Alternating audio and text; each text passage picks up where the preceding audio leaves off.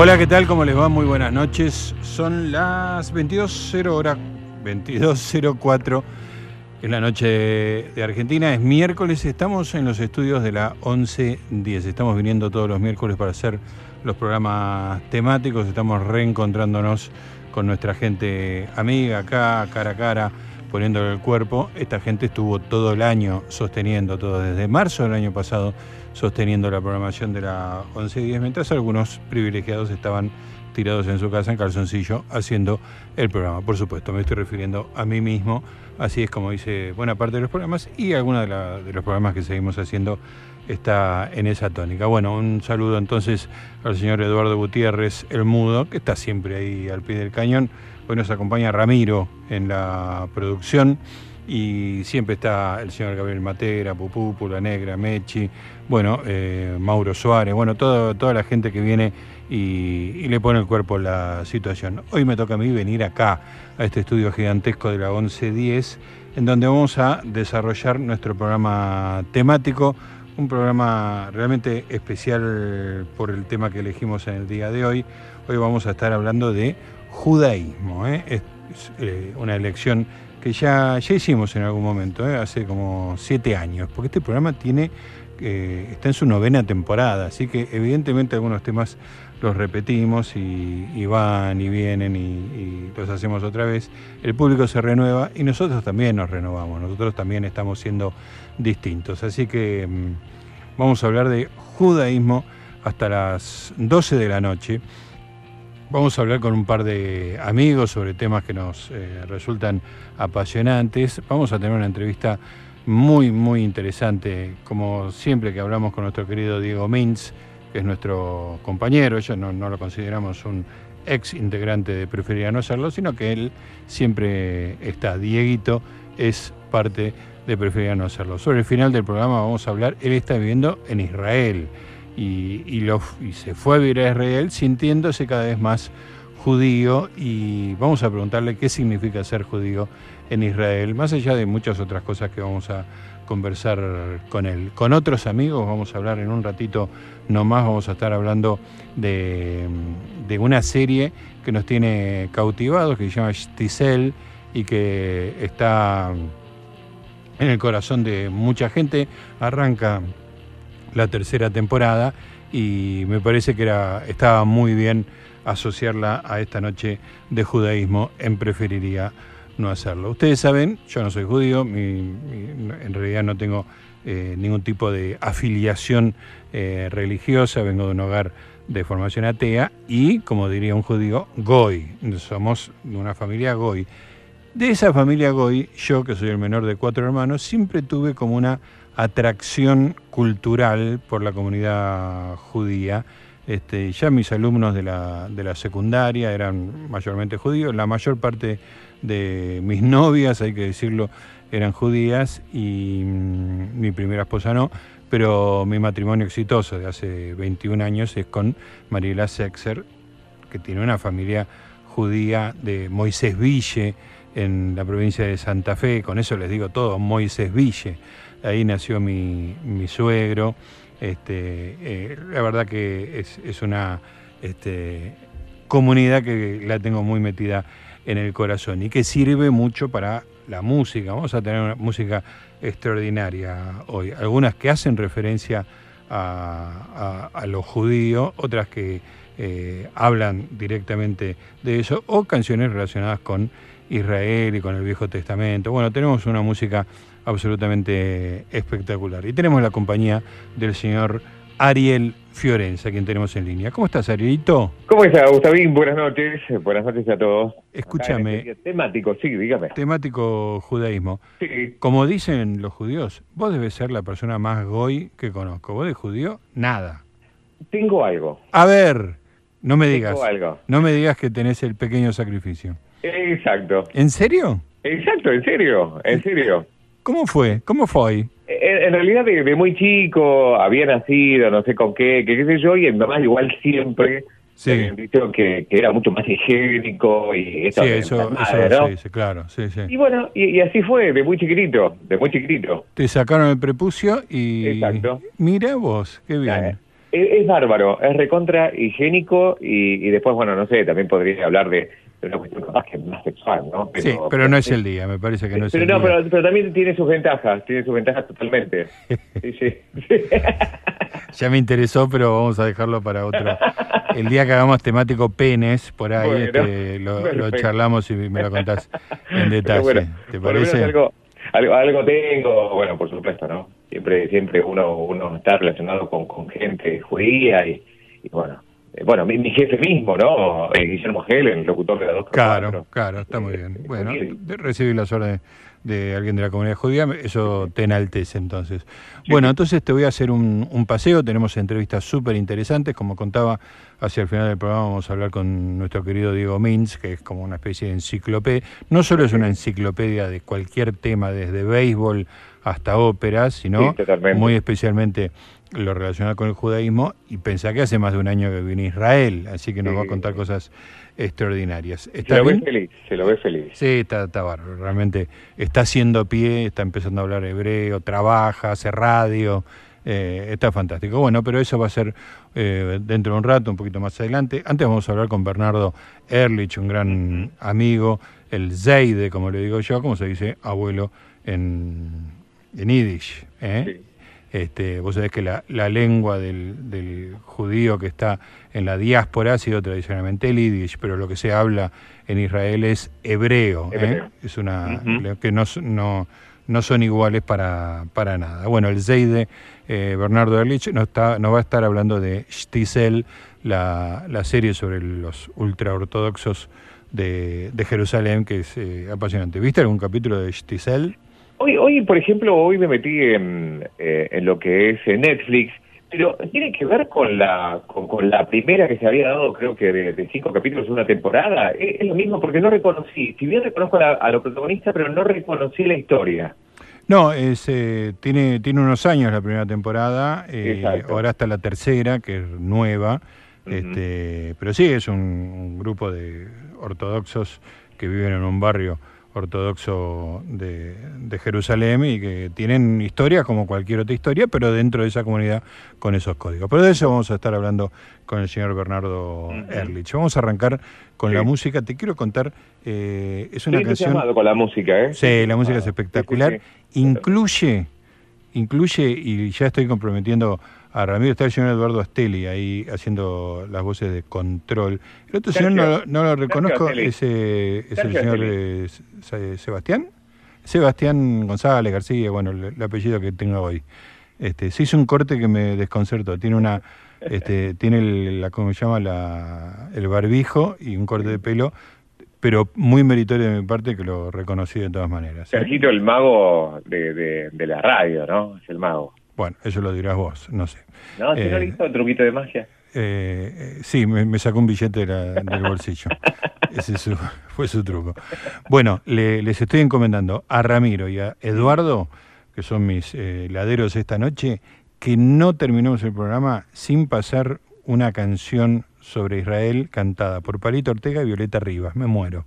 Uy, no, no la quiero escuchar, la quiero escuchar, sí. Sí, extraordinario, extraordinario. Es exactamente lo que lo que corresponde en la noche hoy. Mi mujer ya me está marcando un error. Dije que dije Eduardo Astelli.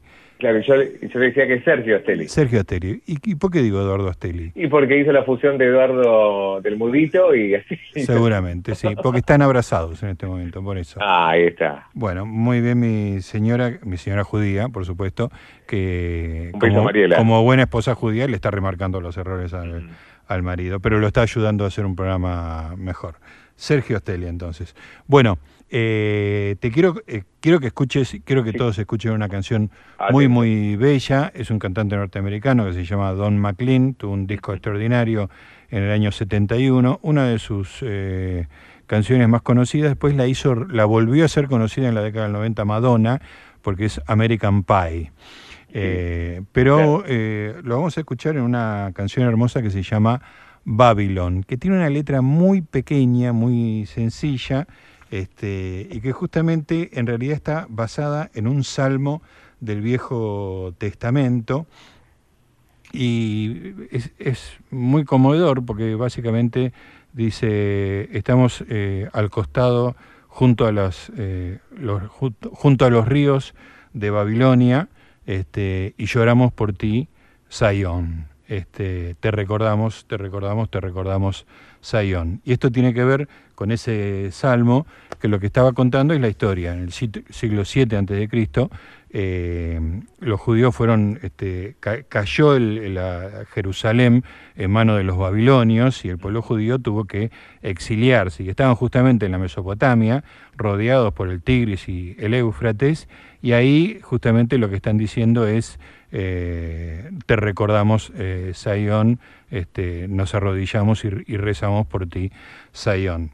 Y eh, esta, la versión que vamos a escuchar hoy es una versión en vivo y es muy difícil porque cuando la grabó Don McLean en el disco, lo que hizo es un juego de tres voces que él se iba grabando una y otra vez. Y acá lo hace con el público, lo hace también que le sale perfecto, hace que cada uno de las tres eh, de, sectores del público eh, vayan cantando la canción, cada uno desfasado respecto del otro y él tocando algo que parece algo así como una mandolina, este, marca la melodía de la canción. Es un momento precioso y él en un momento dice, es una canción muy triste, pero que tiene una nota de esperanza. Cuando dice, We remember thee, we remember thee, Zion, dice, hay una esperanza, que es la esperanza de volver a la tierra prometida, la tierra del pueblo elegido.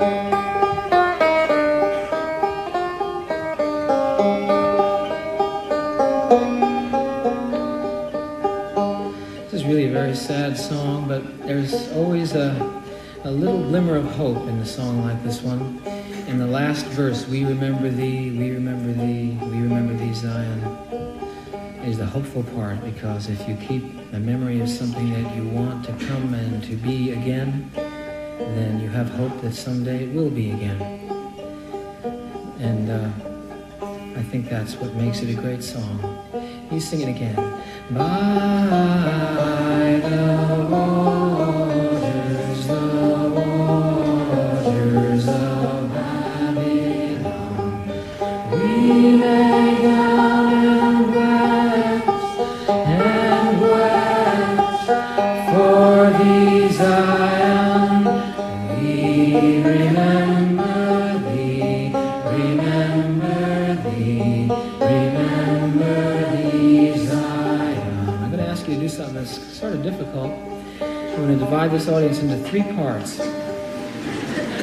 Get the idea.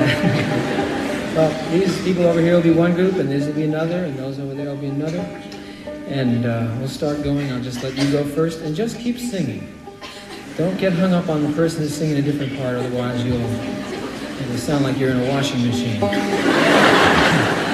okay, you ready? Here we go.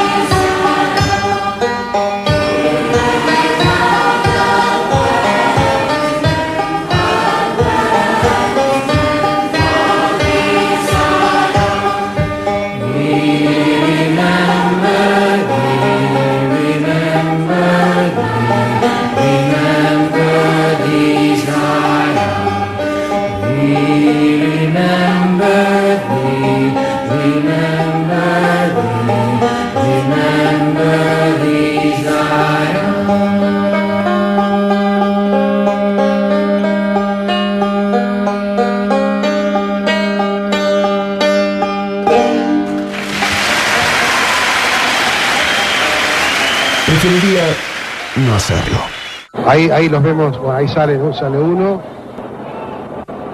Pero salen como un cierto. Hay uno que saltó, tal vez temiendo que se produzca un nuevo derrumbe. Atención, atención, atención, cuidado, cuidado, cuidado, cuidado, cuidado. Terrible, por Dios, terrible. Lo que ha sucedido, terrible. Se ha producido un nuevo derrumbe, no alcanzaron a. Por Dios, por Dios. Mantengan la calma, Mantengan la calma. piden las autoridades que mantengan la calma, piden silencio para poder detectar a las víctimas. Aquí, aquí, aquí traerá uno, aquí, aquí, acá. Aquí, aquí. Aquí alcanzaron a rescatar a uno con vida. Esto es impresionante. Sí, es terrible. Nadie puede creer lo que acaba de vivirse.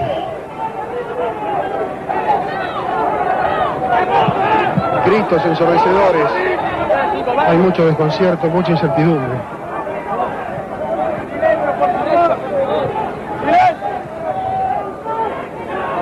Es verdaderamente impresionante lo que, lo que se ha vivido.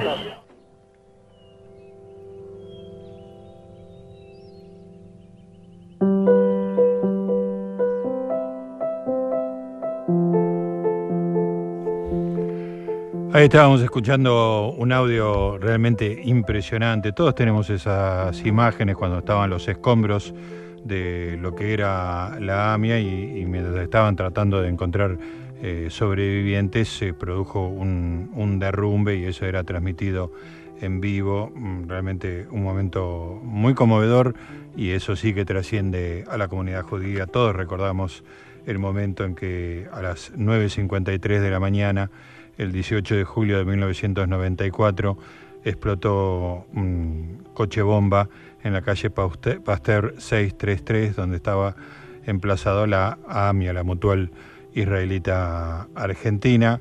Eh, yo vivía en eh, Dorrego y Corrientes y, el ruido que escuché me, me impactó y creo que así pasó con, con toda la gente. Ariel, ¿estás por ahí?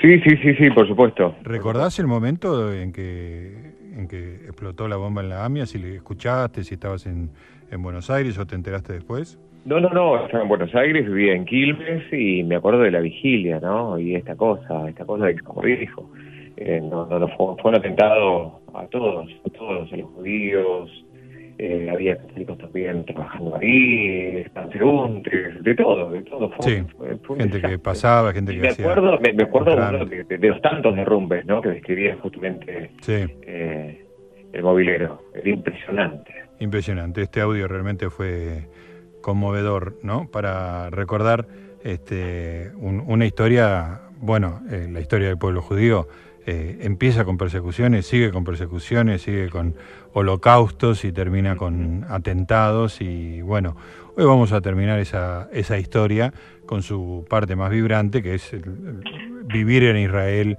superando la pandemia, sintiéndose este, libres y a- a- haciendo un nuevo tipo de, de judío ahí en Israel y todo, de todo eso nos va a contar el señor eh, el señor Diego Mintz. Diego Mintz. Así que te pido que estés muy atento. No sé si te voy a dar paso a la conversación porque vos agarrás la manija y no la soltás, ¿viste? Empezás a hablar de tu vieja, este, le estás sacando los piojos y qué sé yo. y- Hablamos de la torta, de las tortas de, de la mama, Ahí está, de, de ahí está. Bueno, ¿verdad? ¿qué capítulo, no sé si vos sos eh, muy consciente de esto, pero qué capítulo la, la comida judía? Sí, sí, he, he probado, no, no conozco mucho, pero es deliciosa. Lo poco, mucho que probé es riquísimo. Espectacular. Voy a decir mi, mi plato favorito. Hay muchos, el pescado es riquísimo, este, el, hay un, un repollo picante, eh, no me voy a acordar cómo se llama, es como yaje, aj, algo así, este, pero lo que más me gusta son unos, unas croquetas de papa que se llaman latke. Sí, Ah, yo te, se me vuelve loco. Es como que agarrás este los eh, viste los palitos salados, este, pero Sí, bien finitos, papas fritas bien finitas, saladas, haces un bollo con harina y, y te, le pones mucha sal. Bueno, esa delicia son los lat, que son realmente extraordinarios. Por supuesto, todo lo que digo está mal porque en mi vida cociné nada, nada de esto. Borsch, me, está, me están diciendo.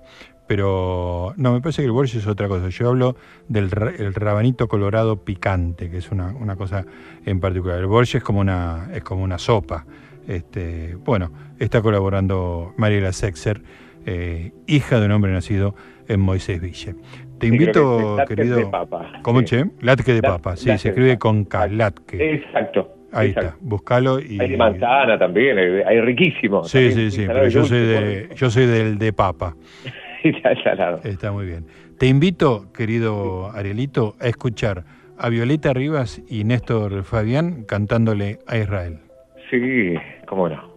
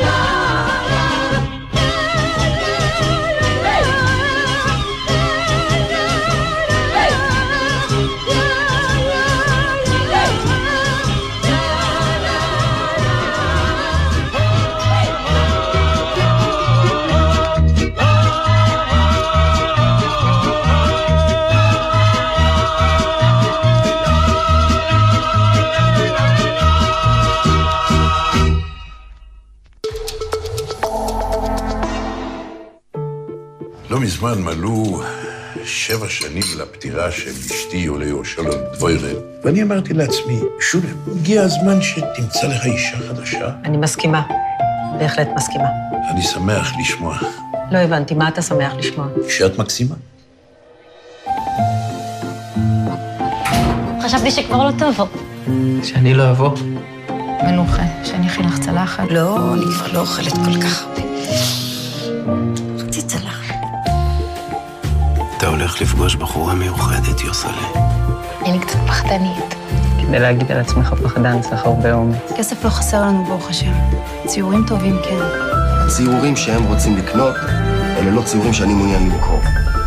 אבא, זה החיים שלנו, זה החיים שלנו. אין לי חיים בלי זה. Der für mein größer Bruder. Und du bist Koraklin, Mensch. Sie dürfen konnten sie nicht mit אני רוצה שנהיה מסוגלים במשפחה הזאת לעשות משהו אחד כמו שצריך. אני את הלב שלי נתתי לחיידר הזה!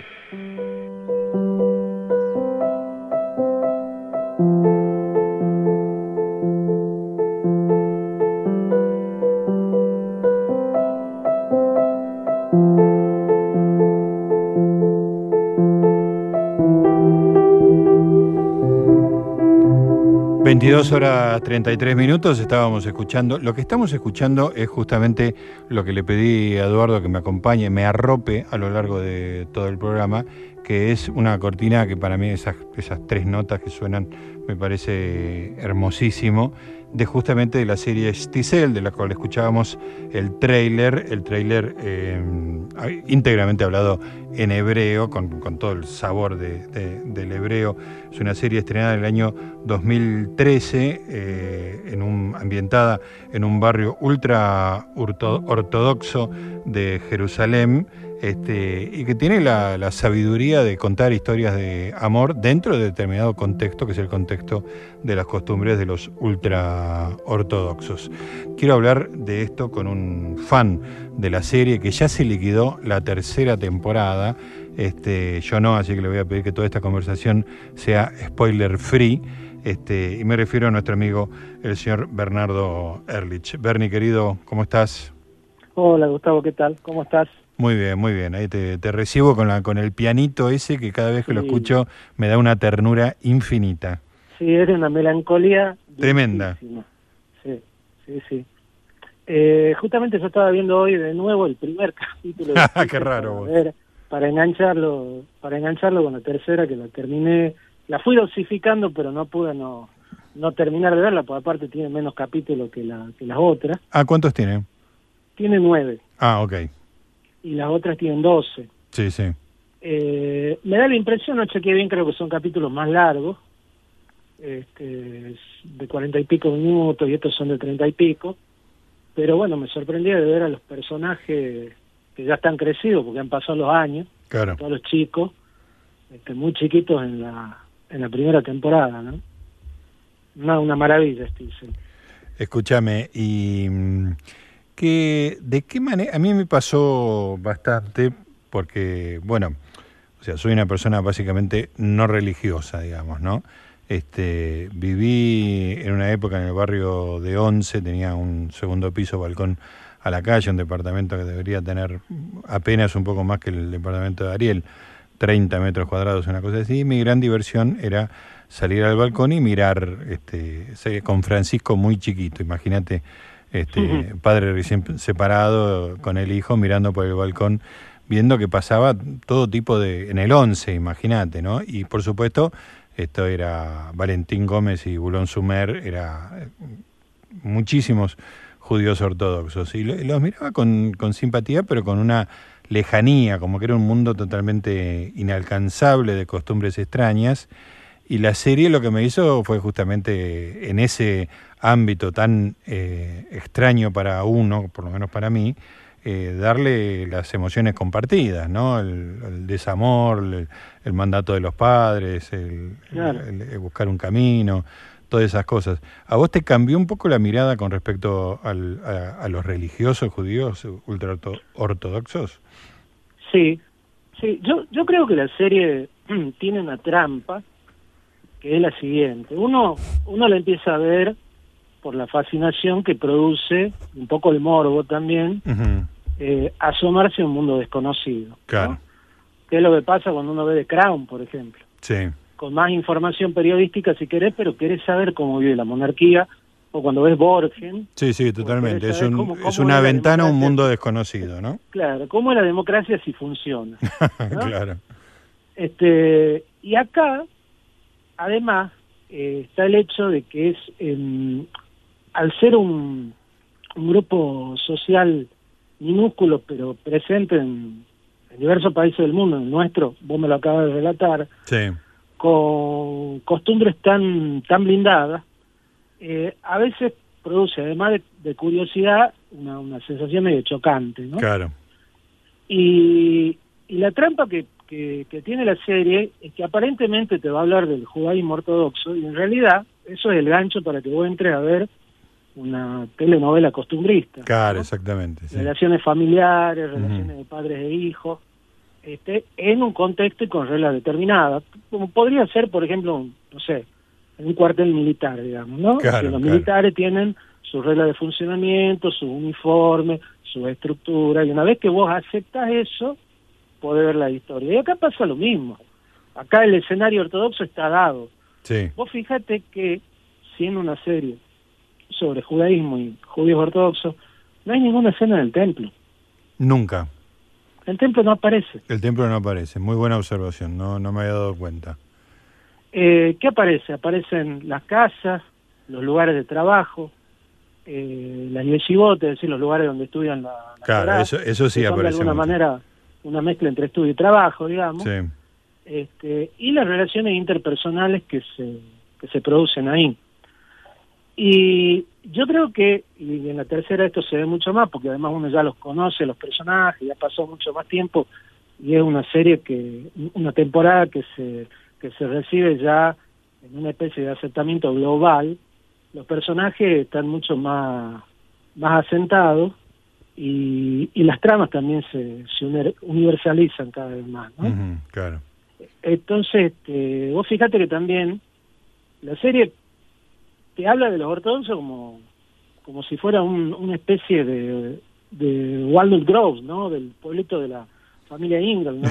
claro, no se muestra la ortodoxia en relación al Estado de Israel, salvo algún chiste cada vez que, que Zulem habla y dice los sionistas. ¿no? Este, claro, eso es muy interesante y eso lo conversé alguna vez con Diego Mintz, este, porque me acuerdo de un capítulo de la segunda temporada, si no estoy equivocado, en donde es el Día Nacional de Israel, el Día de la Independencia, y ellos están como un poquito al margen y, un poquito todo se eh, hay un desfile de aviones de la Fuerza Aérea eh, de la Fuerza Aérea de Sahal, ¿no? de, Israel. Y, y, al final todos no resisten la tentación, inclusive eh, Sholem, que es el, este personaje extraordinario, el rabino sexagenario, y todos se terminan asomando a la ventana, como no resistiendo este, el, el llamado de Israel, ¿no? no ya de la religión, sino de Israel, lo, lo secular, ¿no? Contra lo, Claro, contra claro, lo que El religioso. Estado es, claro, el Estado es lo secular, es Claro. exactamente eso.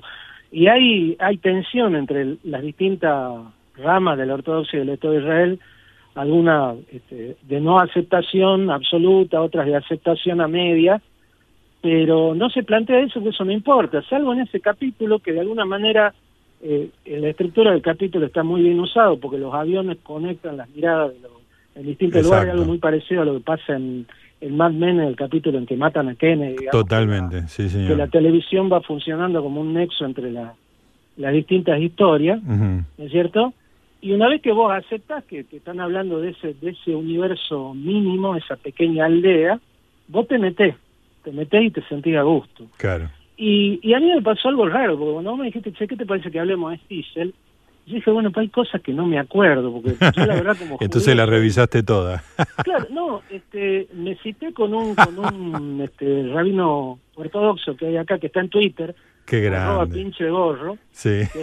Pinche gorro se llama Pinche el gorro, usuario, extraordinario. Es, es genial, es genial. Y va, y va a ser un Zoom para hablar de Stiesel, que, este, que quedó más convencido después que conversamos. Entonces estábamos en un café en Tucumán, Qué un genial. judío ortodoxo y un judío secular, hablando de una serie este, que se consume por streaming en una cita combinada por mensaje directo de una red social, Extraordinario. para que vea, digamos, los estados de recepción que tiene esto. Y él me marcaba cosas interesantes porque lo que me decía, es verdad esto que vos decís, que una vez que vos aceptás que el universo es así y que lo que importan son las historias, Sí. la riqueza, la profundidad y los personajes, este, vos te olvidás de la ortodoxia, pero son tramas que tienen que ver con la ortodoxia y uno como ortodoxo le encuentra otras cosas. Ajá.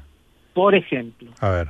pero me decía Eli Levy, que se llama Pinche Gorro, si la, el, digamos, el primer capítulo, y acá no voy a spoilear porque esto pasa Sí, sí, en la primera primer temporada, de la sí. serie, arranca con un sueño que tiene Akiva Stiesel, que es uno de los personajes de la serie, en la que él va a comer al bar donde come todos los días y se encuentra con su mamá y empieza a nevar adentro del, del bar y la madre le dice que tiene frío.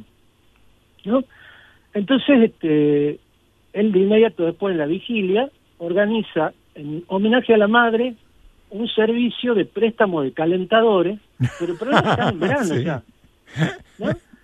Sí. Entonces, ya lo, lo, lo, lo lindo de la historia es ese detalle. Sí. Ahora, lo que me decía Eli es, si la madre de Stiesel estuviera viva, nada de la historia de Akiva sería verosímil, porque no se, no se buscaría las minas que se busca. Claro. Eh, esa deriva en la que tiene le falta la madre, que es la mujer, Claro, claro. que es la que en, en el hogar organiza ese tipo de cosas, le hubiera organizado un shidduch, que es decir, un, una, un arreglo para conocerse este, con su futura esposa, ¿no? Y eso es un detalle que a mí desde afuera se me, se me escapa, Claro, salvo, claro. digamos, la melancolía de ver al padre y al hijo viviendo juntos, que es lo que eh, sitúa esa escena un poco en los márgenes de la ortodoxia. Claro. Como esto no es lo normal, lo normal es que, bueno, hiciste luto y probablemente después, este, pasado el año, vuelvas a organizar un shidduch para encontrar una, una mujer, Claro. este, de acuerdo a las normas del judaísmo ortodoxo, o cosas como las pelucas. Por ejemplo, yo creía que las pelucas tenían que ver con la personalidad de los personajes y me dijo, no, no solamente tiene que ver con la personalidad, sino con el poder adquisitivo. Ah. la peluca de, de Ruhami, la nena más chiquita de la hermana de Sí, y Daisy, la hermana de Stiesel, es medio estropajosa porque no Son tiene pobres. mango. Claro, son Claro, pobres. La de sí, la madre es un poquito más cara. Ah, y muy bueno personajes eso. que a veces que tienen más guita Claro. parecen cada vez más el pelo. Digamos, detalles que si vos estás dentro de ese universo este, lo- los podés conocer. Otra Claro. que yo no sabía que las distintas en las distintas ramas del ortodoxia, si bien se visten el arquetipo que nosotros tenemos muy parecido, hay detalles que lo diferencian, ¿no? Y sin embargo en la serie hay una especie de mezcla muy astuta para que ninguna eh, colectividad dentro de eso de esa rama se sienta se sienta aludida. Ajá. Hay como una mezcla de vestuarios para hacer una especie Claro, de uno- verosímil un, general. un sincretismo así para, para no aludir a ninguno, claro. Claro. Está buenísimo. Sí, este, Y después, a mí me parece que hay cosas, por ejemplo, yo me siento muy identificado de entrada, Stiesel quiere dibujar, esto pasa de entrada, no estoy tampoco spoileando nada. Y el padre no quiere que dibuje. Claro. Eso le podría pasar, digamos, que, ¿qué quiere? Yo soy un director de escuela, venite a laburar en la escuela conmigo. Como si fuera el dueño de una, ponele, de una ferretería que quiere que el hijo eh, empiece a laburar ahí para que se haga cargo el día de mañana del, del, del negocio y el hijo le dice, no, yo quiero ser artista. Claro, claro. Ahora, es, no es es como la desesperación para cualquier padre de cualquier religión, que el hijo quiere ser artista, ¿no? pero a la vez no es tan interesante verlo en, en- en la escena del ferretero y el hijo como verlo con un rabino ortodoxo y el hijo. Ahí está un poco digo, el, el gancho y la trampa de La magia que tiene la serie, no la es la magia, claro. Sí, sí. Sí, sí. Vos sabés que eh, a, a mí me impresiona mucho la calidad formal que tiene la serie. Es un, es un país muy pequeño, Israel, Sí. ¿no? Y en, un, en una situación bastante hostil.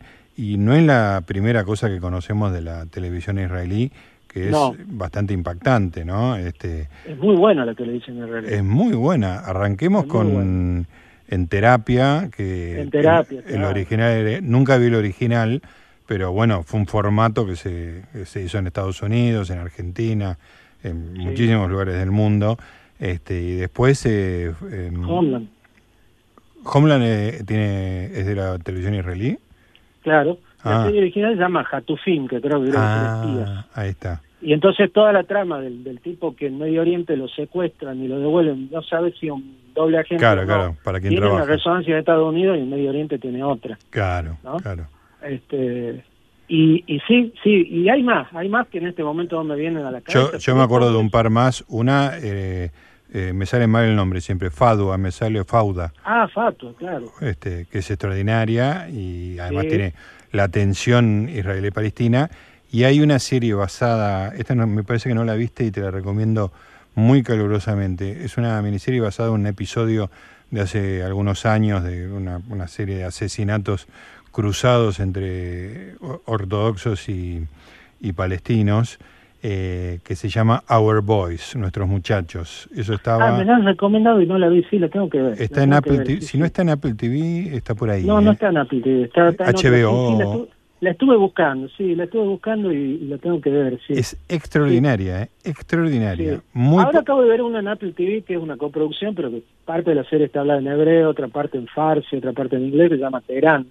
Ajá, sobre sí. Una espía, una espía del Mossad este, tratando de producir un atentado en justamente en Teherán, ¿no? Es- Sí, sí. es fuertísimo. Muy fuerte. Sí. Pero sí, están, están como eh, vendiendo formatos, aprovechando historias súper fuertes y con un nivel de narrativo muy de, de altísima calidad, muy norteamericano si se quiere, ¿no? En su Lo que factura. pasa es que Israel es, un, es una cosa extrañísima. Yo he estado un par de veces, justamente un par, he estado dos. O sea, exactamente un par de veces. Exactamente un par, la definición perfecta de un par.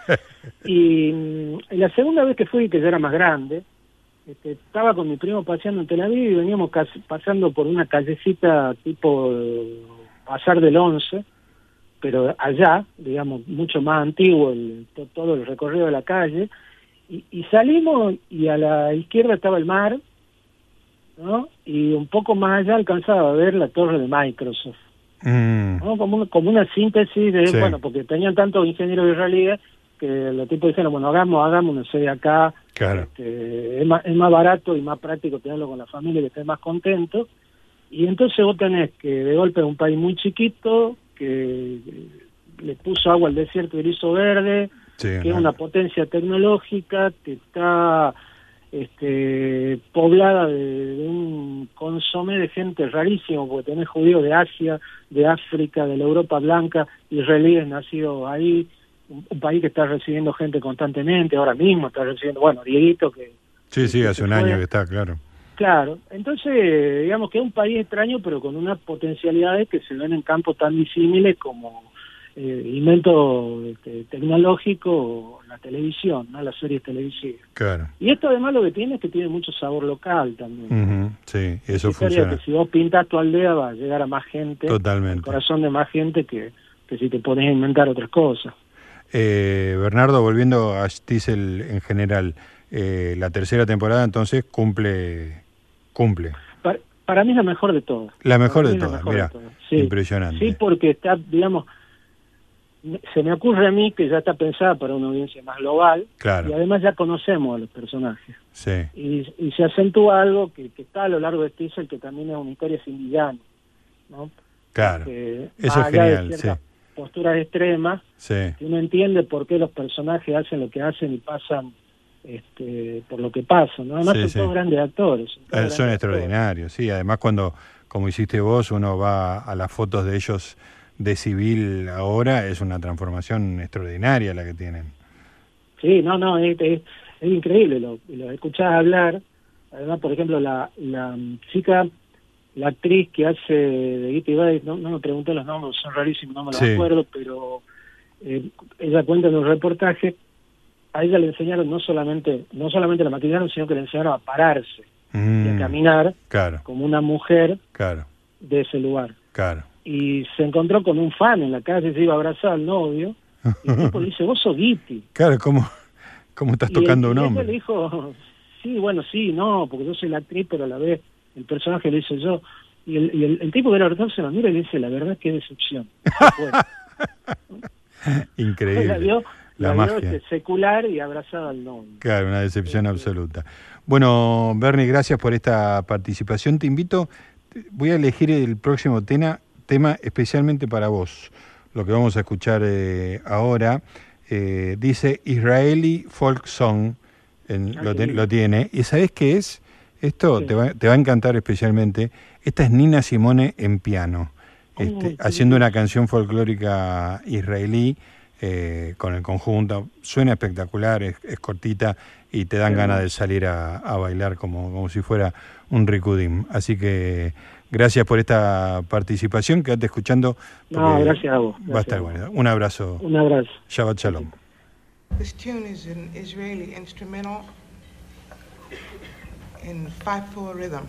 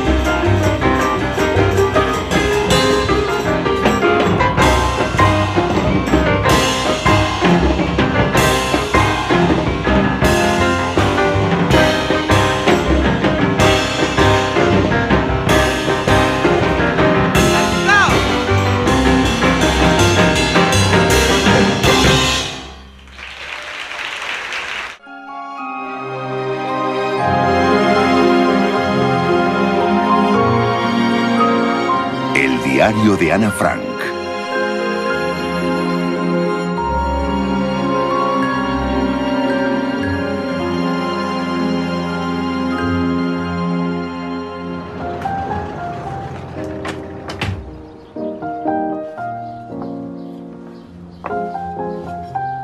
¿Dónde iréis? A dar un paseo. Eso todavía podemos hacerlo. Los judíos no pueden ir al cine, ni tampoco nadar, ni patinar sobre hielo, ni entrar en los parques, ni sentarse en los bancos públicos, ni usar el tranvía, ni montar en coche, pero todavía podemos salir con un chico.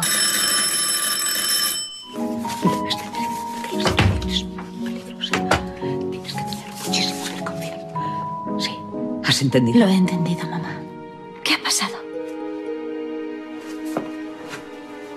No abras la puerta. No dejes que nadie entre. ¿Qué ha ocurrido? Han traído una citación. ¿Para papá? Le enviarán a un campo de trabajo.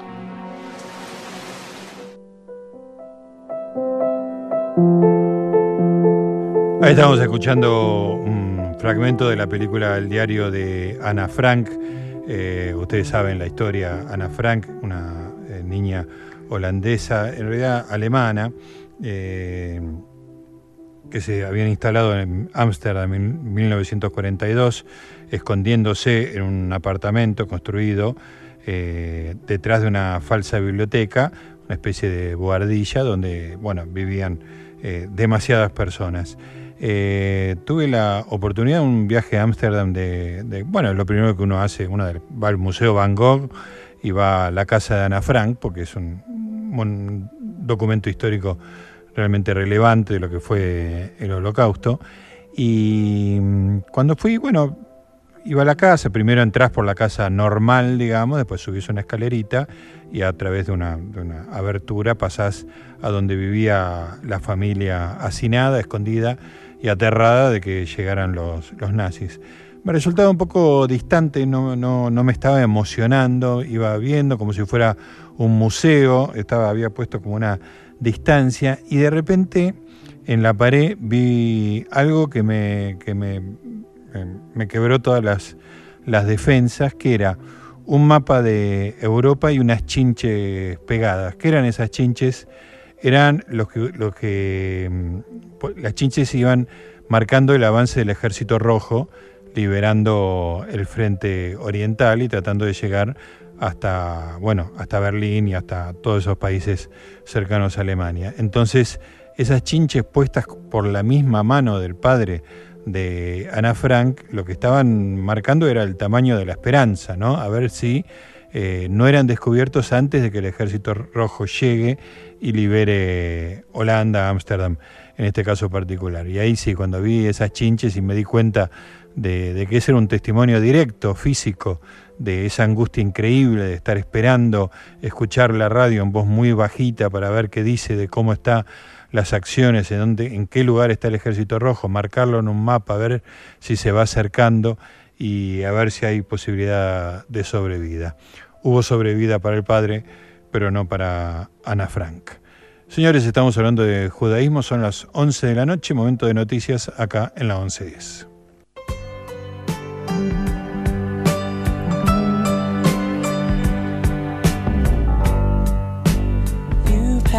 Your troubles. Israel, I've seen all. But you put the writing on the wall. Israel, Israel, yeah. You know I've seen you fall so many times. I've cried for you, and that's a crime. It's red, it's red. Let me Israel with the sand, with your beautiful sand, yeah. You know you got a kind of feeling that's just grand. Ah,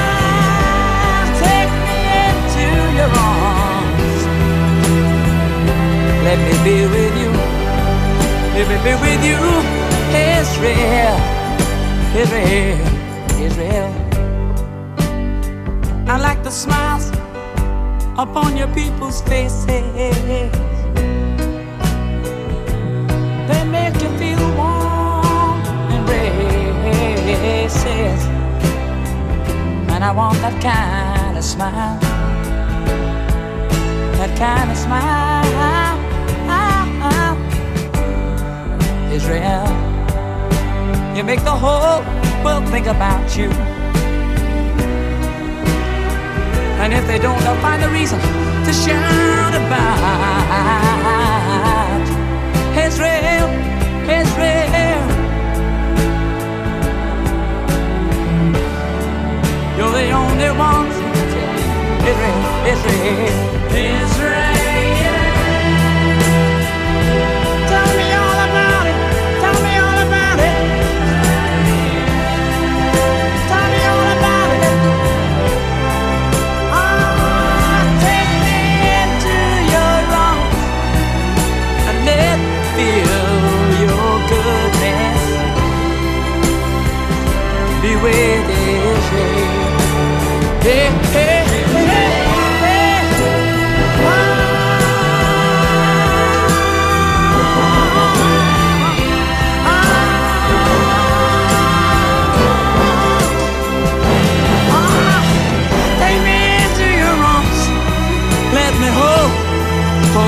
Hold you to myself. Oh, I want you, Israel. Israel.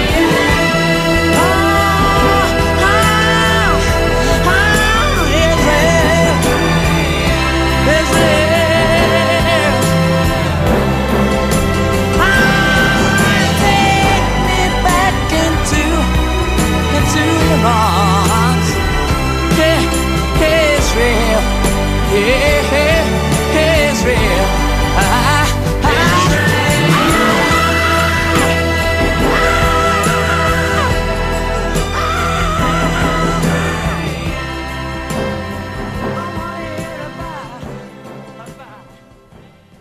Puro barullo. ¿se- Chao, hasta ¿No luego. se anima a contestarme la última? Sí, yo me animo a contestar lo que usted quiera. ¿Seguro? Sí, seguro. Usted avaló. No, no descalifique. Usted avaló la bomba lamia. No, no puede ser semejante barbaridad. Mire, la verdad, Usted avaló la la bomba verdad, mire, la verdad, Usted avaló la bomba lamia. de la única persona en el mundo que no pudo esperar que diga semejante barbaridad, es usted. Es usted. Usted no puede decir semejante barbaridad. Usted no puede decir Nos conocemos bien, ¿eh? No, no puede decir. Nos conocemos bien. Usted tiene que arrepentirse de lo que dijo. No, no me voy a arrepentir. Usted se tiene que arrepentir porque yo no hice nada de eso. Bueno, Pero usted no puede decir. tranquilo. ¿Cómo puede No, decir eso no. ¿Cómo vas a decir eso? No. Pará, puta? ¡Córrele! ¡Te mata! ¿Cómo vas a decir que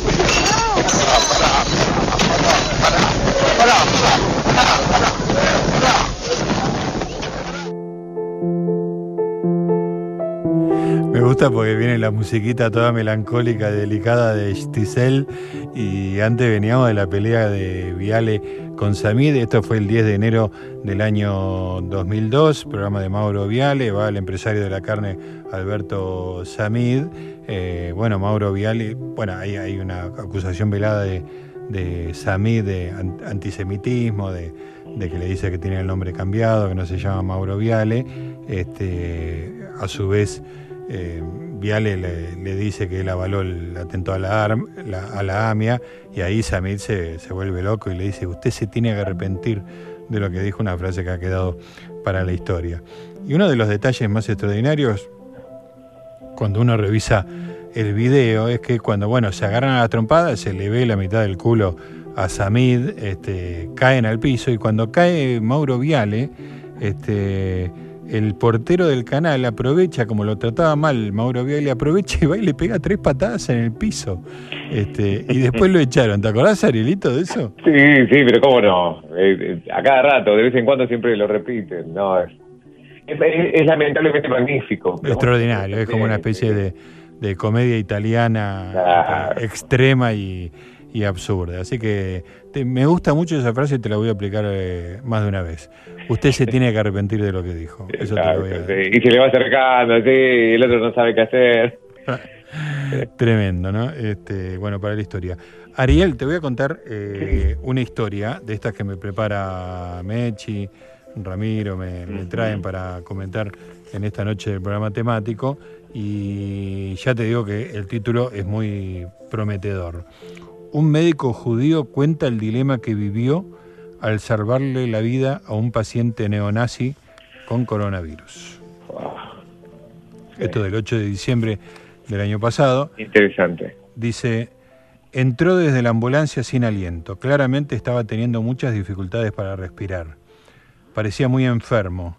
Cuando lo llevamos a la camilla y le quitamos la camisa, todos pudimos ver la cantidad de tatuajes nazis que tenía en su piel. Así comienza el estremecedor relato viral de un médico judío de urgencia sobre su experiencia al atender a un paciente neonazi con coronavirus en Estados Unidos. Eh, la historia la contó en Twitter Taylor Knight Nichols, de ascendencia hebrea, quien trabaja en un hospital en Sacramento, California. El tipo no podía respirar, le sacan toda la, ropa y encuentra ta- tatuajes nazis por todo el cuerpo. Tenía una esvástica en el pecho, marcas de la SS, y tenía, eh, aparentemente, estaba muy mal de salud porque venía todo lleno de metanfetamina. O sea, el tipo era un pesado, ¿viste? Un skinhead nazi muy, muy violento. Y cuenta Nichols que el tipo le dijo, no me deje morir, doctor. Suplicó el hombre cuando estaba en la camilla del hospital y Nichols le prometió que haría todo lo posible para salvar su vida. De todas formas, eh, en Twitter confesó Nichols que por un instante se cuestionó si en realidad deseaba cumplir con los mandatos de su profesión. Recordó que no sabía si le importaba la vida de ese paciente, pero no solamente él debió enfrentarse a este dilema, a la compleja situación. También su equipo, formado por una enfermera afroamericana y un terapeuta de ascendencia asiática. Todos sabíamos lo que pensaba de nosotros y cómo valoraba nuestras vidas, agregaba el médico. Sin embargo, ahí estábamos, trabajando a la perfección para asegurarnos de darle la mejor oportunidad que pudimos de sobrevivir. Todo ello con máscaras, batas, protectores faciales, guantes.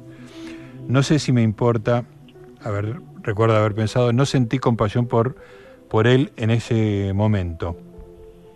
Así que comenzó el procedimiento de intubación para que pudiera respirar, respirar. Y al mismo tiempo Nico se preguntaba qué pensaría el paciente si sabía, si hubiera sabido que el, el que lo estaba salvando era un médico judío. Totalmente. ¿no? Y también pensaba que sería eh, el caso al revés, si era un enfermo judío con un médico neonazi, que es mucho más difícil, ¿no? Un médico. ¿Y lo pensaba eso o si, o si el neonazi se encontrara con un judío en la calle, no? Claro, claro, Le exactamente. perdonaría la vida. Bueno, dijo, eh, acá eh, entré en este trabajo queriendo salvar las vidas. este, para los que esperan el final de la historia, dice esta nota aparecida en Clarín hace un tiempo, Nichols comentó al medio de San Francisco que desconocía si el paciente neonazi había sobrevivido a la jornada siguiente. Bueno, que vamos a ver si le salvó la vida de verdad o no.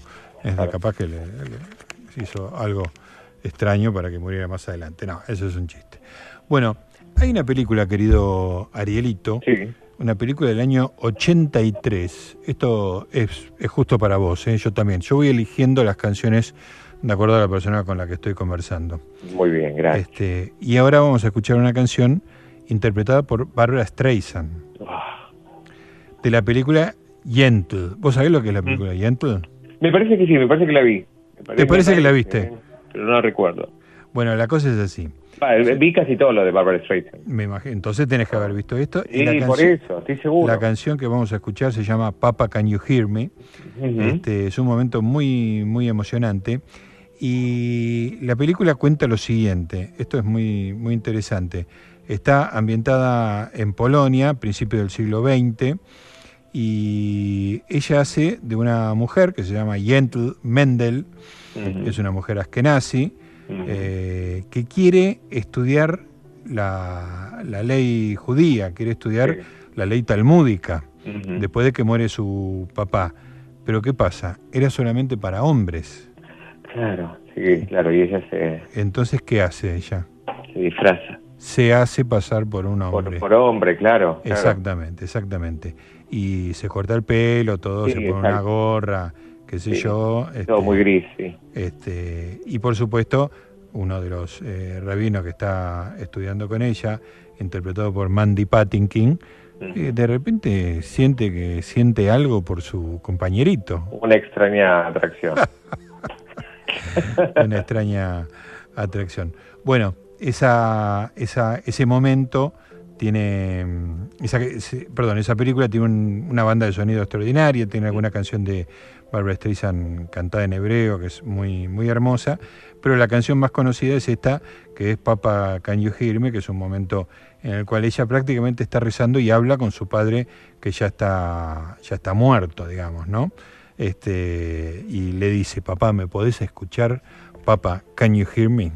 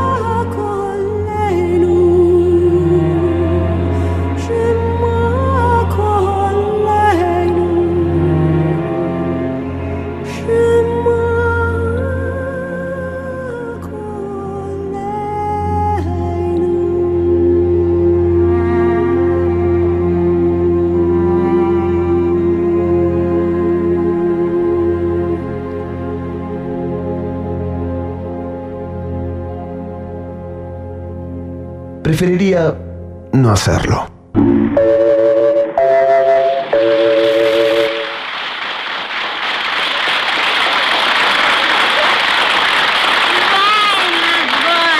Doña Pola, ay, tanto tiempo, ¿cómo están?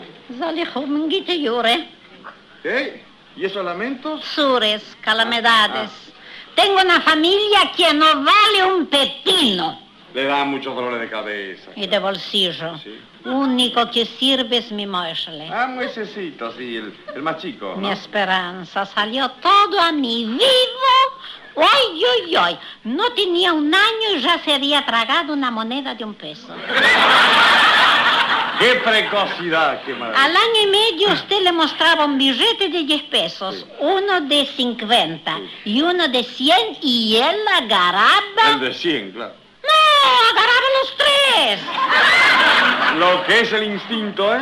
A los seis años entró en colegio, primero en cálculos. Así que lo que se hereda no se roba, claro. Así, a mí los cálculos me gustan hasta en el hígado. Y mi Moishle no los hace ni con lápiz ni con dedos. Ah, sino mentalmente. Fíjese que en examen le preguntaron, ¿qué interés le darían 4.950 pesos en siete meses al 15% anual? Sí. Y él en el acto, ¿Qué contestó? Al 15% no me interesa la operación. Eso se llama velocidad mental, ¿eh? cada contestación. Ayer en historia le pregunta maestra, Sí. ¿de quién era hijo Moisés, niños? De la hija del faraón. No, dice la maestra, la hija del faraón lo encontró en una canasta flotando sobre el río. ¡Ja! Esto es lo que ella dijo, le contesta ella. Fantástico alumno, ¿eh? Y compañero sacrificado, ya en primer grado, prestaba todos los útiles, con pequeño interés. Por una hoja le devolvían un cuaderno. Por una pluma un plumero. Y una vez que prestó una gomita, volvió a casa con un neumático. Ahí estábamos escuchando a Doña Pola, interpretado por Nini Marshall. Qué genia Nini Marshall, ¿no es cierto, Arielito? Me encanta, me encanta. Nini es lo más, es lo más. lo- No, no, no, no. Igual te digo una cosa que en esa época se podía. Ahora todos esos chistes de, del judío amarrete no se pueden hacer más, porque ahora te corren con, Hoy ya no se puede hacer ningún con los chiste. arquetipos, no se pueden hacer más chistes, digamos, ¿no? Pero era una cosa inocente. Sí. que los propios judíos se reían de, De, de ellos mismos, de ellos claro. mismos, exacto. Sí, sí, bueno, totalmente. Era muy divertido. Una, tenía una galería de personajes increíble, Nini Marshall, ¿eh? Increíble. Y este era uno de ellos. Estaba la señora Paqueta. Bueno, era una especie de, de Fernando Fernando Peña antes de su tiempo. ¿eh? Totalmente. ¿eh? Y Bárbara, diosa, magnífica. Absolutamente. Y, estaba- ¿Y sabés quién era el que hablaba con ella? ¿Quién? Juan Carlos Ah, no, Torri. Torri, claro. No, no, no, sí, por supuesto, claro. Muy Si bien. pidiera su partener radial. Exactamente. Muy bien. ¿eh? Estudiaste la lección, Arielito. No, y decía esto de, de, de Barbara Streisand, que estuvo magnífica. ¿Viste qué Qué, maravilla? qué belleza. Sí, sí. Me equivoqué yo y pasamos otra canción. No pasamos Papa Can You Hear Me. Pasamos No esa que yo decía que era toda cantada en, en, en Yiddish, y que es eh, muy, muy hermosa, muy, muy Ah. sentida, ¿viste? Todo lo que cante, canta el arroz con leche y lo hace bien. Escúchame, arroz con leche, ahora que sos, ahora que sé que sos cortado, es un, es un dato que no sé si yo quería incorporar a mi, a mi conocimiento, pero bueno, ahora no. Tengo que sacarme esa imagen de la cabeza inmediatamente. Tengo oyentes que están escuchando y me preguntan, ¿cómo se te ocurre decir eso? ¿Y por, por qué me lo preguntó? Y yo soy así, contesto. Dios, Dios me libre. Hoy Beismir, como dicen los judíos. Beismir, Beismir. Escúchame, vamos a escuchar otra canción, una canción por parte de un cantante folk norteamericano que se llama Steve Earle, que es lo mismo que la primera que escuchamos, ¿viste? Babylon. Bueno, esta se llama Rivers of Babylon, que es el mismo salmo, pero con otra música. Pero es el mismo salmo, la, la idea es la misma. Está el pueblo judío fuera de, de Israel, fuera de, de Jerusalén, están en la Mesopotamia, están junto en, en el territorio que era Babilonia, junto al, al Tigris y el Éufrates, y ahí lloran y dice, We remember thee, eh, we remember thee, Sayón, o sea, te recordamos y, y la idea es volveremos, volveremos a Sayón. Lo escuchamos y en un ratito vamos a estar conversando con Diego Mintz. Sí.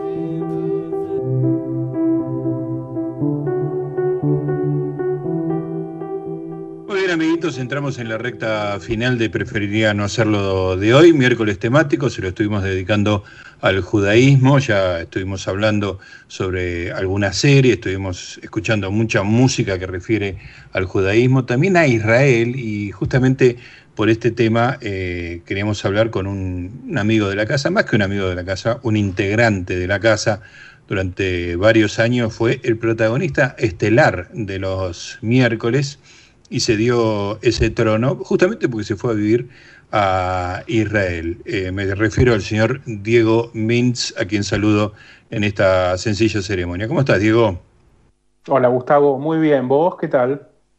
Muy bien, muy bien, acá haciendo el programa eh, temático. Te cuento que eh, los temáticos suena, los estamos... sí. a- Te suena, ¿no? Los te- Estamos haciendo al revés que en tu época, en la cual vos hacías todo el laburo, ahora tengo que laburar Claro. yo. Entonces, Claro. este, la idea es un poco pensar en un entrevistado que tengo ganas de charlar y armar el tema alrededor de eso. Entonces, bueno, una, una que siempre tenemos ganas de hablar con vos, sos parte de Preferiría no hacerlo. Y Mechi me dice, hagamos Israel y lo llamamos a Diego. Y después, un poco más tarde, me dice, eh, hagamos judaísmo, así es un poquito más amplio y, mantenemos la, entrevista con Diego. Este, y vos medio en privado, y ayer me comentabas que, eh, judaísmo igual Israel, hay como, hay como sutilezas que hay que entender. ¿Cómo es eso? Sí, eh, ese suena extraño, por supuesto, y es un, es un poco, se dice ahora, un hot take de mi parte, ¿no? Como una, una especie de opinión, opinión no dato, pero hay un fenómeno que es cierto y que mucha gente está de acuerdo, en que cada vez más ese estereotipo y esa idea que teníamos del judaísmo en general, sobre todo en Argentina, en la diáspora en general, pero sobre todo en Argentina, cada vez difiere más de- del, si querés, del estereotipo o de la imagen del israelí y de Israel en general. Eh, empezó a haber una, una cierta, una suerte de separación entre las dos cosas, porque eh, la identidad israelí es, Israel es un país relativamente joven, va a cumplir 73 años, la identidad israelí va, va de a poco cambiando y, y formándose. Y un poco mi teoría o mi postulado y lo que empecé a descubrir desde que vivo acá hace un año y pico es que eh, Israel fue un país que fue fundado por, eh, por- por judíos europeos, judíos ashkenazim, eh, en- a, principios de- del siglo, fines del siglo XIX, principios del siglo XX, después, bueno, oficialmente la independencia fue en el año 48, pero después vino la gran ola de inmigrantes del resto de la diáspora, sobre todo del Medio Oriente, del norte de África, de Irak, de Siria, de eh, Yemen y de otros lugares también, de los que ahora vamos a conversar seguro. Y toda esa ensalada generó una identidad nueva y en esa lucha de, de- de identidades del pueblo judío, en Israel terminó ganando en parte la batalla cultural, perdón por la mala palabra, eh, la identidad, yo creo la identidad oriental, la identidad del Medio Oriente. Cuando vos estás en Israel, eh, estás en Medio Oriente, no estás en otro lado, no estás en Europa. No estás en manera. Europa. No es No, Europa. no estás en Europa. No, de ninguna manera. Eh, un poco te hace sentir más cerca de Europa que de Argentina. Digamos, eh, est- viniendo de Argentina, estás más cerca de Europa, no solamente en términos eh, Físicos. físicos, ¿no? En términos sociales o culturales, un poco también, pero no deja. Hay un montón de cosas. eh, no sé, te puedo tirar un montón de ejemplos, pero, por ejemplo, una, una cosa que el otro día que charlábamos y no, no te lo comenté y que te va a encantar, es que fui a la cancha una vez, hace un Ajá. año, cuando todavía se podía, cuando todavía existía, ahora de a poco está volviendo, ¿no? Pero fui a un partido estadio lleno, el clásico, eh, Apoel Tel Aviv, Beitar Jerusalén. Estamos En hablando de Jerusalén- fútbol. Fútbol, fútbol, sí. Es el, el único sí. deporte que importa. eh, Me gustan los deportes, pero, pero por default es fútbol. Eh, eh, en Jerusalén, este partido se jugó en Jerusalén hace un año, febrero de 2020, antes de la pandemia o cuando recién arrancaba, y todavía la vida era más o menos normal. Jugaban Beitar Jerusalén, que es el equipo de Jerusalén, que es como un poco boca, ¿no? Porque es el equipo popular, eh, identificado con, con la población eh, oriental, misrají, eh, contra la Apoel Yerushalayim, que es un equipo protocomunista, eh, Apoel, Apoel Tel Aviv, perdón, que es un equipo protocomunista, eh, un poco más elitista, si querés, ¿no? Yo fui, por supuesto, a la, a la tribuna del equipo elitista, porque soy de River y, y- y- y el- Claro. un equipo de rojo y el otro es amarillo. Bueno, mucha, mucha decisión, no, no No lo había- tuve que no pensar claro. Del lado visitante, qué sé yo. Y en un momento le cantaban los, los hinchas de la Poel, le gritaban a lo, eh, en Jerusalén, esto, la capital de Israel, nadie, di- o sea, nadie se atrevería a dudar que es la capital de Israel, pero se burlaban y decían, Jeru- en una canción con rimita y todo, Jerusalén no es Europa, Jerusalén es Jordania. Ah, mirá. Esa era la Claro. canción. Que bueno, está más cerca de Jordania, está a 30, 40 kilómetros de Jordania, Sí, sí. Jerusalén, pero digamos, eh, ahí nomás. Sí. El Pero- statement y- y- cultural es más fuerte que el geográfico, digamos, ¿no? Claro, claro, exactamente. Y, y de alguna manera mi- lo que decía es, por ejemplo, este, mm, esta- este estereotipo que yo siempre digo, Norman Ehrlich es el estereotipo, ¿no? El personaje que pueda invocar, que pueda personificar Norman Ehrlich, eh, oh, boy, ¿viste? con todo el acento bien yiddish, eso existe eh, todavía, sobre todo en los círculos más religiosos, más ultraortodoxos, pero cada vez menos. Y en la identidad israelí, eh, casi nada, te diría. Incluso los judíos europeos hablan más como eh, los que son rubios de ojos celestes, eh, hablan con, con una cadencia medio oriental. porque en ese sentido la batalla popular la, la- la ganó esa identidad. Entonces, ¿Tenés, eh, ahí- discúlpame sí. que me, me interesan siempre estas cosas. ¿Tenés idea de datos demográficos? O sea, ¿qué proporción tiene una, una etnia, no sé cómo llamarlo, u- y otra? Eh, en una época eran casi mitad y mitad y ahora eh, hay, hay otros grupos, ¿no? No solamente los eh, Ashkenaz- Ashkenazim y Sefaradim, que serían, Ashkenazim quiere decir alemanes, porque era la región original, en realidad se puede decir, traducir mejor como europeos, y Sefaradim quiere decir españoles, que por supuesto sí, es- España es Europa, pero son los judíos que fueron expulsados en 1492 de Europa y que eh, más que nada estuvieron en Turquía, Siria, el norte de África pero también se les mezcla a los judíos que tal vez nunca estuvieron en España y que siempre estuvieron en Medio Oriente desde la expulsión de, desde los romanos dos mil años atrás, pero esos se, se- son como se, se- se solapan con los eh, sefaradim. Eh, un poco se fue perdiendo, ya no se hacen esos censos y la, la- la gente se va mezclando y lo que Claro. hacen israelíes con las ambas identidades juntas es como, como pensar en una Argentina sería como pensar en qué porcentaje es español y qué porcentaje es italiano. Y hay un punto Claro. en donde se perdió eso ya. Sí, ya está, claro. Eh, o sea, ya- ya casi no tiene sentido, digamos, ¿no? Eh, empezó a pasar algo así. Y bueno, después hay otros grupos también, que uno va aprendiendo eso acá, y ahora tengo un par de datos que creo que te van a encantar, A ver, que es, por ejemplo, los judíos de, bueno, tenés los judíos de Etiopía, que son una historia que de a poco se fue haciendo conocida, hubo algunas películas en Netflix sobre el tema. eh, para que esto, lo de lo de Etiopía son los que la Mossad hizo un spa en el, eh, para, Para para, ir sacándolos de noche. Sí, sí, Es hicieron una esa historia. Sí, es increíble la historia. Y Contale vos sabés que esta poquito. historia. No, bueno, el, el Mossad quería sacarlos de Etiopía con ayuda de Estados Unidos, el gobierno de Israel, ¿no? El Mossad fue el que fue la mano ejecutora. Esto fue a principios, a mediados de los 80, después se hizo más oficialmente en los 90. Hubo varias eh, operaciones, Operación Salomón, Operación Moisés, Operación Hermanos. Esta fue, si no recuerdo mal, Operación Hermanos, que fue la primera eh, que una manera que encontraron de hacerlo ilegalmente era hacerlos eh, ilegalmente y escondidas, digamos, no hacerlos caminar. Etiopía no tiene mar, eh, entonces era hacerlos caminar desde Etiopía hasta, hasta Sudán y en Sudán sacarlos a través de un puerto que inventaron, de un el, Mossad al- encontró un, un resort de, de esquí y surf de- abandonado, esquí, digamos, eh, esquí acuático Sí, acuático.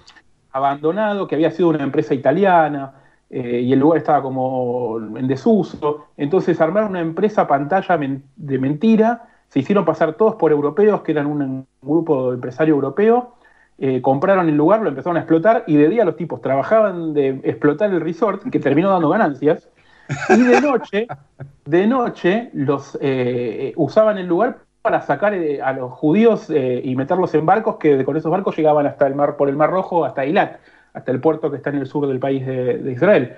Eh, casi se les cae todo en un momento porque un canadiense que conocía bien Israel estaba ahí haciendo esquí acuático, surfeando, buceo, ¿no? todas estas actividades, y les fue a preguntar si eran israelíes porque reconoció la manera en que habían cortado la ensalada en el restaurante del lugar. Ah, eso es genial, es- por favor. Te lo puedo asegurar que es muy típico. Se corta todo en pedacitos el tomate, la lechuga, el, el pepino, se corta en pedacitos cuadraditos muy, muy, muy chiquitos. O sea, es muy reconocible y es genial, es Claro. así. Qué Eh, que bueno, por ejemplo, eso tiene que ver con la identidad. Se suele decir que la comida israelí, la única comida israelí original es la ensalada, porque todo el resto son comidas que fueron. eh, la shakshuka es, eh, es, eh, marroquí, pero también se hace en, en- en partes de Asia. El falafel y el shawarma son completamente orientales árabes. Eh, claro. para empezar, la mejor manera de saber que el falafel no puede ser nunca israelí es porque en hebreo no existen las palabras que empiezan con la letra F. Entonces, Directamente. Ajá. Claro, no hay palabras en hebreo que empiecen con F. No puede ser Eso, falafel. eso es por algún motivo eh, de, de dicción, de, de- o Más por o algún menos, motivo sí, por- religioso. Sí, no, no, no, no, dicción, porque ortográfico te diría, o pronunciación, porque en el hebreo la letra P y la F son la misma letra. Y cuando Mm. está al inicio de la palabra, siempre, eh, en el medio de la palabra puede tener cualquiera de los dos sonidos. En el inicio de la palabra siempre es P y en el final de la palabra siempre es F. Ajá. Eh, es así, funciona así. Claro, nunca, nunca puede ser F, el sonido F en- al principio de la palabra. Falafel sí, digamos, está incorporada digamos, al, al- al diccionario y a la academia. Pero, no es original. no, claro, no es original. Hay toda una, todo una, un protocolo de qué hacer con las palabras que no vienen del, del hebreo. Ya que, ya que estamos con este tema, después retomamos todas las, las distintas eh, orígenes de gente que llega a Israel, pero déjame preguntarte por el tema de Israel y Israel, como decimos nosotros habitualmente Israel, y cuando alguien dice Israel es por alguien que, que estuvo en Israel o, o que sabe algo que nosotros no sabemos. No, que sabe o que sabe o que pronuncia o que por ahí tiene un problema con la R, en- en, eh, tiene un problema foniátrico. Claro, bueno, por ejemplo, ahí tenés un gran ejemplo. Eh, a, mí me, a mí me cuesta, al principio no me salía bien y ahora me sale más o menos y me sale con... ¿Viste cuando uno se mimetiza, uno pasa un fin de semana en Córdoba y vuelve hablando en cordobés? Con el Eh, cantito. Sí, bueno, me, me, me, me- pasa eso, cada tanto de tanto estar me termina saliendo. Pero es porque en realidad otra cosa del hebreo es que la R no es así con la punta de la lengua, de la lengua como lo hacemos nosotros, sino con el final, digamos, atrás, como más gárgara, ¿no? La letra se llama resh, resh. Y es la que es más parecida al francés, tal vez. Y es una de las que más nos cuesta. A los, los argentinos somos los que mejor pronuncian el hebreo porque los sonidos son muy parecidos, pero los franceses son incluso, incluso un poquito mejor gracias a eso. Eh, Claro. Gracias a que R, pronunciar la, la la R. Fuerte no la tiene, claro. Yo ya di por, vez- por, por sentado que no voy a pronunciar bien la R, que no voy a pronunciar bien eh, la AIN, que es una letra que es aspirada, aún, y, pero el resto las tengo, las tengo dominadas. Perfecto. Bueno, volvamos a, a la- a- a todos estos este, distintos países que tienen judíos que llegaron Sí. a, a Israel y, y aportaron algo distinto a, a Sí, esta el, cultura. el otro día, eh, muchos- muchas de estas, eh, de estas et- eh, no etnias, porque el judaísmo sí es una etnia, pero de subgrupos, están representados en un museo en el que estuve eh, la semana pasada y que me acordaba de vos por distintas razones. El- se llama el Museo del Pueblo Judío, está en la Universidad de Tel Aviv y, y me, me- me impactó, lo que me impactó en sí del museo es algo medio extraño, ahora te lo voy a explicar es que el lugar en sí se llama Beit Atzu- Atzufot, si lo pronuncio bien, y es, eh, es un, un edificio dentro de la Universidad de Tel Aviv que es muy conocido por ser el lugar donde se lleva el registro de los orígenes de los apellidos, de los orígenes de los distintos grupos, entonces vos vas y te pueden ayudar a encontrar eh, información de tus antepasados y de- del origen de dónde vivía tu familia, si vos le decís el nombre de la ciudad, cuándo esa comunidad existió en esa ciudad, eh, en fin. Y mm, el museo este eh, estuvo cerrado un par de años porque hubo una renovación y se le actualizaron algunas salas. Y yo fui con una persona que había estado muchísimas veces y había una sección nueva en la que esta persona nunca había estado y que me decía que lo mismo que la impresión que estuve yo, que antes este museo estaba pensado como para, para personas que, mm, eh, que vienen de afuera, que son turistas y que vean eh, la historia del pueblo judío de Israel, y etcétera, etcétera, y se fue convirtiendo en al revés, tal vez un museo sobre el pueblo judío para los israelíes que no conocen tanto tal vez algunas cosas y sobre todo lo más reciente, porque digamos, eh, las historias de, históricas, la redundancia, de la, de la- de la Biblia, la Torá o, o de, de- o- o de cosas eh, incluso un poco posteriores, pero que son históricas, tal vez no es tan importante. Pero había toda una sección cultural muy grande, donde estaba, por ejemplo, representada parte de la casa, así como en tamaño real, de Seinfeld, del departamento de Seinfeld. Qué genial. Y, por ejemplo, que de hecho fui con una persona que no sabía que era Seinfeld, casi la mato. Pero bueno. eh, eh, pero bueno, tiene- está, está, está perdonada porque es una chica que es de Rusia y, y- y, viste, no sé qué consumen en, en Rusia, pero bueno. Pero está Eh, bien porque el, el museo es para ella entonces, que sepa lo que Claro, hacen claro. los judíos fuera, los judíos en Nueva York, digamos. Y cla- eso es lo que te traté de explicar. Y también está, por ejemplo, detalles de, de- de boludeces que, porque son eh, objetos, ¿no? Regalos, que- cosas que uno que, que- que expusieron como trofeos. El, de- hablando de Seinfeld, está el famoso delantal del nazi de la sopa, el original, firmado por el actor, ¿no? Ah, No eso, eso es una, eso es valiosísimo. Sí, sí, sí. Bueno, objetos así había varios. Una guitarra regalada, donada por Leonard Cohen, y un bajo donado por Gene Simmons de Kiss, que Claro, de hecho es israelí. Sí, sí. Eh, a pesar de que radicado en Estados Unidos desde toda la vida, pero es israelí. Eh, Nació en y- Israel, que- sí, sí, sí. Y el, el- un cuello, de, el típico cuello que usaba la jueza de la Corte Suprema de Estados Unidos, Ruth Bader Ginsburg, Claro, estaba eh, donado ahí por ella. qué genial. Como claro, miren, porque una judía llegó a la Corte Suprema de los Estados Unidos. O sea, los judíos hacen cosas afuera de Israel también. ella se hacía cuellos especiales, eh, Sí. porque todos los jueces, los supremos usan unas togas y ella quería darle un toque distinto y se ponía unos cuellitos y, y- y la, la gente sabía cuando entraba el Supremo, de acuerdo a qué tipo de cuellito tenía ella, si había votado en la mayoría o había perdido la votación. Es un detalle que me parece genial. Increíble, increíble. Eh, otros detalles que, que no, no, no lo- yo ya lo sabía, no lo aprendí, pero algo que está destacado, me hubiera gustado que más destacado, es un detalle que a vos te va a encantar, que es, hay una, un, un- un- una, digamos, un, un grupo de judíos muy poco conocidos que están en la India, quedan muy pocos, quedan 5.000, son los Bene Israel, sería como hijos de Israel, que ellos no tienen muy seguro cuándo, cuándo llegaron a la India. Tampoco creen que en la época de los romanos salieron a comerciar en un barco, se perdieron y aparecieron ahí. Y estos judíos, cuando llegaron los ingleses a la India, los ingleses los reconocieron, che, estos son judíos. Mirá lo que están rezando, eh, mirá el libro Ah. que tienen y el rezo que hacen. Eh, a- a- a- eh, a- acerquémonos a esto, porque con esto nos vamos a entender, porque a esto los conocemos.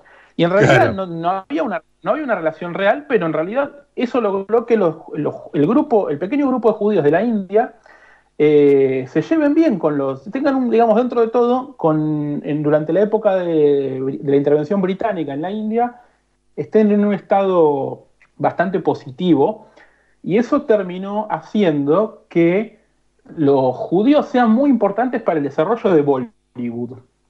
No. Así como lo escuchás. Así como parece un, un chiste, ¿no? Pero eh, no solamente fueron productores de Bollywood, como en Hollywood, pero en la India, en Bollywood, sino que muchas mujeres judías fueron las primeras superestrellas mujeres porque había muchos roles en el cine que las mujeres hindúes y musulmanas no podían hacer. Entonces las hacían mujeres Ah, judías. claro. Entonces las primeras grandes superestrellas y divas de Bollywood fueron judías. Es extraordinario, eh, este dato lo tenés en firme, obviamente. Sí, sí, sí, sí, sí, sí. Es un dato extraordinario porque eh, Hollywood fue inventado por los judíos y de hecho hay un libro extraordinario que se llama An Empire of Their Own, un imperio propio, de Neil Gabler, que, que el, el subtítulo es How the Jews Invented Hollywood, o sea, cómo los judíos Claro. inventaron Hollywood. Entonces, inventaron Hollywood y ahora me estoy enterando que inventaron Bollywood, o sea, las dos industrias de cine más grandes del planeta. Sí, lo que nos da a pensar que si vos pones un judío en cualquier lugar donde no hay cine, de repente hay una industria del cine. Pero bueno, Traigan uno acá. Claro, Claro. Uno de esos, ¿no? Ya, ya hay claro, bastante. Sí, sí, sí, sí, sí, no, en Argentina te- no, no faltan. Pero Qué detalle extraordinario este, es maravilloso. sí. Pero Contame, bueno, eh, sí. Contame, eh, una vez me contaste una cosa extraordinaria respecto de, de costumbres que se van agregando a, Sí, a- a Israel y había algo relacionado con la, con la abstinencia de harinas este, Ah, en sí, Pascua, sí, sí, sí. Sí, porque esto sé que sé que podrías estar muy interesado. Esto para reforzar un poco el punto de que la separación entre eh, Israel y el resto del judaísmo. Porque hay una tradición, el, el Pesaj, la Pascua judía, que justo terminó este, el domingo, eh, tiene, se caracteriza por hay muchas cosas que no se pueden comer, en principio, para simplificarlo, la harina o las cosas que, que, que ¿no? Entonces, eh, hay una costumbre del- de Marruecos, de los judíos marroquíes, que ya casi no quedan, pero digamos, los judíos que vienen de ahí, que muchos hicieron, vinieron a Israel, algunos están en Francia, algunos estuvieron en España, que se llama Mimuna, que es básicamente, termina la prohibición, podemos comer harina, perfecto, nos mandamos una festividad y un banquete y nos ponemos a hacer panqueques a lo loco y le tiramos azúcar, dulce de leche, Nutella, eh, lo que venga, ¿no? Es genial y, Y y es como una es fiesta para eso. un coma- es como para un coma eh, glucémico terrible, es como...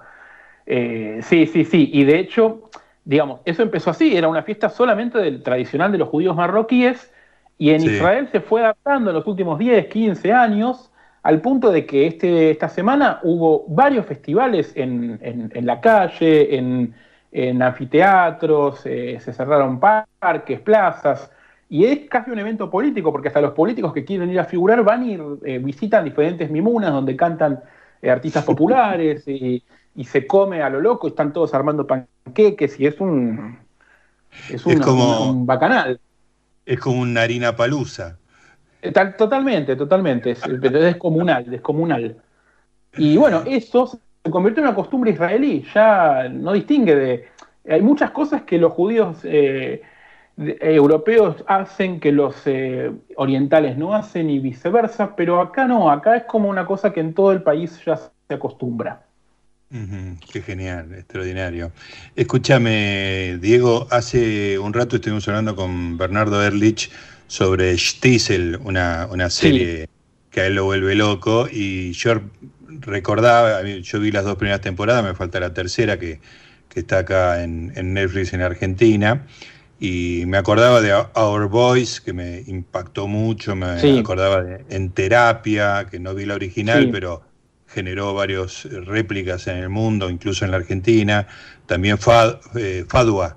eh, Fauda, sí. Fauda, Fauda. eh, eh, me parece de un nivel impresionante lo que se hace en la televisión israelí. ¿Es así? Sí, la verdad que sí. Primero, Stiesel, por suerte, no me sin spoilers, porque acá en Israel todavía no salió en Netflix, único país en el mundo, supongo que una cuestión de derechos. Así que estamos, estoy ahí esperando a ver cuándo sale para poder verla. Ya la, la va- la habrá visto todo el mundo, yo todavía no. Eh, y sí, es, una, es un fenómeno muy reciente igual, ¿no? Porque todas las cosas que mencionás en terapia creo que tendrá unos 10 años, ya es la más vieja. Sí, más o menos. Pero sí. que es de 2010 más o menos, mucho más que Más viejo o que eso. ¿no? Pero el resto son, eh, son más recientes y es muy meritorio porque es un país muy, muy chico que no tiene mercado, no tiene un mercado más allá de este país. Somos 9 millones de personas, de las cuales eh, un, un 20%, o sea, casi 2 millones, poquito menos, pero casi 2 millones son árabes, árabes israelíes, que, que no consumen mucha tele en hebreo en realidad. Así que los descontás. Eh, un, un millón de personas más o menos son judíos ultraortodoxos que tampoco tienen televisión en la casa, casi ninguno. Ah, claro. Ya, ya estamos hablando de los nueve, son tres menos. O sea, Sí. y de esos 6 millones, eh, ¿cuántos, te, eh, ¿cuántos te van a, consumir televisión? ¿no? Es como. Que es un mercado muy y- chico. se- claro, el hebreo después no se lo puede vender a ningún otro lado del mundo, porque una serie Mm. argentina se puede vender a cualquier otro país latinoamericano. Entonces lo que de alguna manera se, se- se dedicó Israel es a desarrollar formatos televisivos, tal vez. Mm, Eh, hay muchos formatos, sobre todo de programas de juegos, y hubo una noticia muy, muy divertida hace un mes atrás, que eh, había un, un programa de concurso de preguntas y respuestas eh, hecho acá, que salió acá hace unos años y se vendió a Europa y se vendió a distintos lugares, que era con una bomba, una cosa muy israelí, muy de Medio Oriente, era con una bomba que uno tenía que desactivarla respondiendo preguntas y si le pifiaban un par de preguntas seguidas, no me acuerdo cómo era, explotaba la bomba y se llenaba el estudio de serpentina, papel picado, de humo, ¿viste? Te imaginarás. Eh, Una cosa medio pava, pero, pero efectiva. Bueno, Sí, no, sí, lo que un, descubrieron con, un, con un significante fuerte, ¿no? Claro, con la bomba encima. Bueno, pero eso te da como la pauta de que también se, se burlan de eso, ¿no? Es como. Claro. Eh, eh, mira, muchas veces a mí me preguntan, ¿pero no te da miedo que te estalle una bomba cuando estás ahí en Tel Aviv? O qué sé yo. A mí lo que me da miedo es que me pise uno con una bicicleta, con un monopatín, porque están por todos lados y cada vez que camino por Tel Aviv siento que me van a matar uno de esos. Es el, único miedo que tengo. ellos. Yo, Claro. la, can- la posibilidad de morir atropellado por una bicicleta o un tipo con monopatín en la ciudad de Tel Aviv debe ser no sé cuántas millones de veces superior a que morirte de cualquier otra manera. Claro, claro. Ni hablar de un atentado, o sea, ni hablar. Bueno, esto que te decía del programa que había que desactivar la bomba, hace un par de meses atrás descubrieron que en Irán, que por supuesto no se pagó el formato, pero tenían el mismo, el mismo programa. Se habían robado el formato en Irán, que es Qué el país genial, en enemigo Irán. de, Estados- eh, de- de Israel en este momento. Y Sí, sí. cuando le preguntaron al creador del programa, se mató de risa y dijo, Sí. bueno, si la televisión ayuda para acercar a los países, bienvenido sea. Claro. Y la Porque bomba. al final nos, la divierten las mismas confite. cosas. Claro, nos gusta, nos gusta el falafel, el shawarma y los programas es que explotan. Es, eh, dijo algo así el tipo. Qué genial, extraordinario. Escúchame, Diego, nos queda poco tiempo, pero me gustaría cerrar todo esto. eh, vos sabés que, bueno, no, no, no hace falta que te lo diga porque lo hiciste, lo recopilaste, hiciste playlist, el tema de las canciones referidas a- al, al temático de cada miércoles. Este, bueno, tuvimos muchísimas cosas. Hace un rato pasamos una canción de Palito Ortega y Violeta Rivas, que me parece extraordinario. Volver a mi tierra allá en Israel, este, se me caen las lágrimas. Este, te, te propongo que cerremos el, el programa, pues ya nos estamos acercando a la medianoche, con una canción propuesta por vos. Te lo, sé que te lo estoy pateando un penal al aire, pero por ahí la conseguimos y la ponemos. Sí, sí, bueno, déjame pensar a ver eh, rápido y, y ya te la. Vamos, a, vamos con algo de, de Jane Bordeaux, algo nuevo, ¿te parece? ¿Qué es Jane Bordeaux? Jane Bordeaux es una banda que a mí me gusta mucho, que me parece la mejor banda de acá y que a mí se me burlan porque la paso siempre y la pasamos mucho en 2019, preferiría no hacerlo también. Ah, ya sé pero vamos a escuchar sí, el, sí. el ulti- el último éxito, y ya acá ya, Mujer Difícil. Mujer difícil. Bueno, seguro que el mundo la está encontrando ahora y con eso nos despedimos. Diego, te mando un abrazo enorme, gracias. Siempre cualquier excusa para charlar con vos es buena y además nos sirve para el programa. Abrazo grande. Abrazo enorme. Y con todos ustedes nos despedimos, nos encontramos mañana, mañana, mañana jueves, mañana jueves con el señor Poncho haciendo preferiría no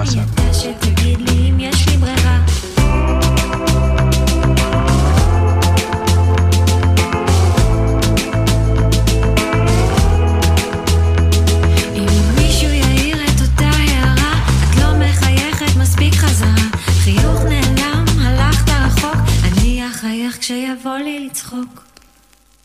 אני אישה קשה. אני אישה קשה